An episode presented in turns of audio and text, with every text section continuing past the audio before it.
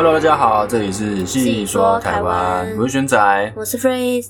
好，那我们之前呢有一集是讲黑白无常的故事，对，那那一集我们说要再做一集讲七爷八爷，然后再比对他们两个有什么不同嘛？对，所以呢，今天我们就来讲七爷八爷的故事。嗯，那七爷八爷呢是在城隍庙里面，城隍爷旁边两位哦，长相就是外形比较奇特的神像，像七爷呢是一尊哦，舌头长长的，然后个子很高。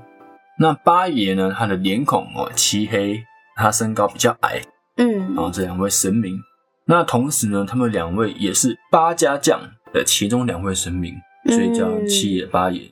哦，对，因为是在前面六位排第七跟第八。对对对嗯。那关于八家将的故事呢，我们之后再做一集专门讲解，嗯，是指神明的八家将。嗯嗯。那七爷呢是一个心地慈善的神，人家呢如果对他有什么失礼的地方，他也不太会生气。嗯，所以大家都叫七爷谢必安。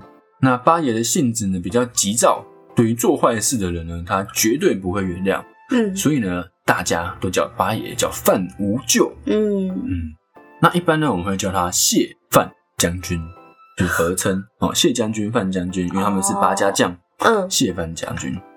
好，那七爷八爷的神像呢，可能会有一些人好奇说，哎，为什么一个高高的，舌头那么长？那一个矮矮的，然后脸是黑的。那其实这部分有很多的版本，那我们就来讲讲几个比较明显不同的版本。嗯，对。那首先七爷八爷本来是福州一个衙门的差役，那平常呢很要好，像亲兄弟一样。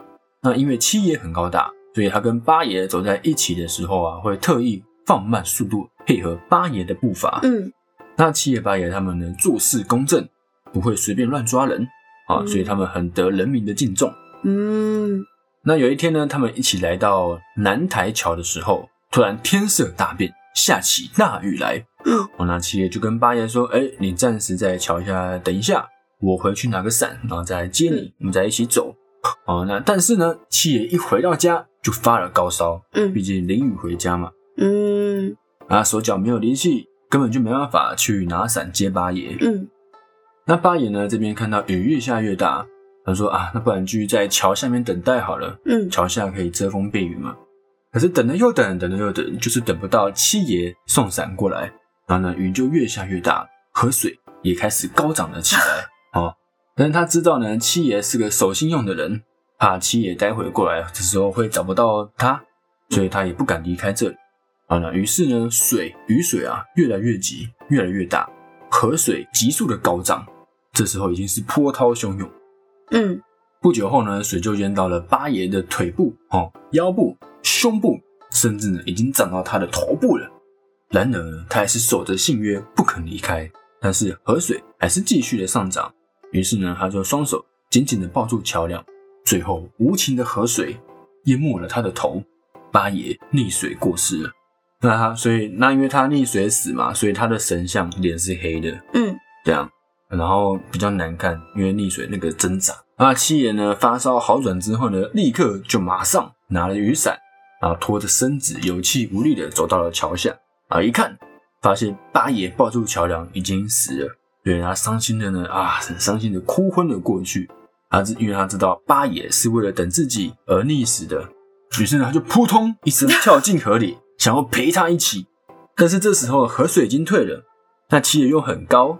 所以其实根本就淹不死自己，所以他爬上岸，又爬上了山，找到一棵树，把自己的腰带解下来，然后上吊自杀。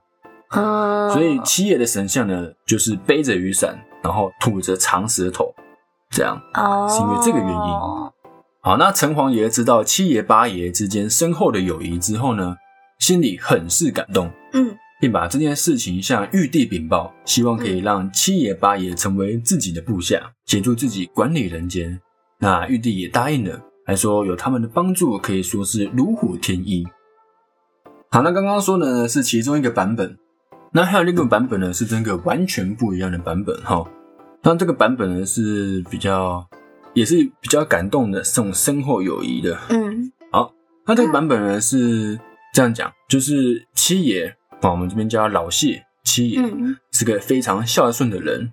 家里呢，只有一位老母亲，那有一次受到朋友的牵连，犯了官司，被抓到衙门的牢狱里面。那老范呢，八爷哦，是牢房里的牢头，为人正直哦。过年的时候呢，会在牢房准备年夜饭给犯人吃。这样，那老范呢，看老谢没有吃年夜饭，然后在那边哭啊，这样为什么？哎，为什么？为什么不吃饭呢？然后在那边哭。嗯，然后老谢就说：“哎，家里有一位老母亲，是生是死都不知道。”所以伤心的吃不下饭。嗯，那老范呢也很有义气，当下呢就偷偷放了老谢回去探望母亲。那两人约定好七天之后呢，哦，就老谢一定要回来。可是呢，当老谢回到家里，发现老母亲已经重病去世了。那他因为料理后事，所以耽误了约定回来的日期。那到了第八天啊，因为老谢还没回来。那老范呢？怕受到连累处分，他受到连带处分，所以他自己就先服毒自杀。嗯，这样，那所以八爷的脸是黑的，因为他服毒自杀。那当第九天老谢回到牢房的时候呢，发现老范因为他而自杀，那他也悲痛的上吊自杀。嗯，所以七爷舌头是吐出来的。这样，这部分就跟刚刚那个自杀是一样的，都是上吊自杀。好，那在老谢、老范他们两个死后呢？玉皇大帝被他们的信义感动，因此封他们为谢范将军。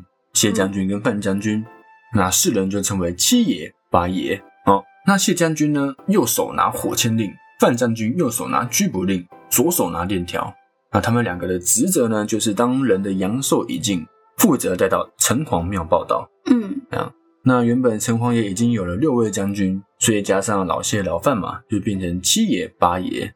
也就是所谓的八家将。嗯，那每当城隍爷出巡绕境活动，哦，那七爷八爷就是因为他们的的形象就是一高一矮，嗯，所以大家一看就知道说，哎，这是七爷跟八爷，就特别引人注目。那其他六位呢，就是甘将军、柳将军，嗯，跟春夏秋冬四位将军、四季将军。对，之后有时有机会我们再找一集哦，专门讲一讲八家将的故事。嗯。好，那据说呢，只要梦到七爷的话，跪下来祈福就可以获得好运。那反之梦到八爷，就有可能是灾难会来临。好，那曾经有 PPT 啊 PTT 曾经有人分享过，说他梦到七爷的那一个月中了四次的奖，哦，厉害喽。那假使呢，你真的梦到了八爷，哦，就是代表灾难将至嘛，那你也不用太紧张，可以到到城隍庙去拜拜。啊，祈求七爷八爷的保佑啊！对，那七爷八爷的故事就是这样讲完了。那我们就来对比一下黑白无常跟七爷八爷的不同之处。好，那首先呢，七爷八爷是跟着城隍爷，嗯嗯嗯，那黑白无常是跟着阎罗王。对，对，好，那七爷八爷他们是神明，对，是玉定清风。那黑白无常呢是鬼差啊。那再来是身材哈，黑白无常其实他们都差不多，都是高高的。这样，然后谢范将军就是七爷八爷，他们是一高一矮。嗯，对。哎，七爷八爷他们应该是不会轮替的吧？啊，对对对，因为他们就是固定谢必安跟范无咎。对对对对。黑白无常比较是职一个职位，职位，嗯。对对对。好，那衣服呢？黑白无常是全身黑装跟白装，嗯，这样。那谢范将军呢？有有一些是黑白，那有一些也可以是一蓝一绿、一黄一红，比较多元化，就没有固定服装的颜色。好，那表情呢？黑白无常都是伸长舌头。嗯，然后在台湾的话，谢将军是伸长舌头，但是八爷呢是不一定，范将军不一定这样。那再是拿的东西哦，那黑白无常呢通常是拿着灯笼跟哭丧棒，那谢范将军、七爷、八爷他们是拿羽扇、令牌，刚刚说的火签令嘛这些哈。那他们的职能就是他们的职责啊。那黑白无常主要是接引王者。那谢帆将军主要是捉拿恶鬼，嗯，那再来是黑白无常，通常很难看到关于他们的神明绕境，啊，对吧？大部分都是那个拔将将他们，嗯嗯嗯嗯，对。好，那这就是七爷八爷的故事，那还有七爷八爷跟黑白无常对比，所以大家都知道说，哎，七爷八爷跟黑白无常其实是不一样的，就是不要再搞混了。对对，那其实黑白无常。它也比较偏佛教哦，因为佛教的无常大鬼，这样无常鬼。七爷八爷是道教，道教，对对对对，这也是很大的不同。嗯，对，好，那这就是今天的故事，那我们下期见，拜拜拜。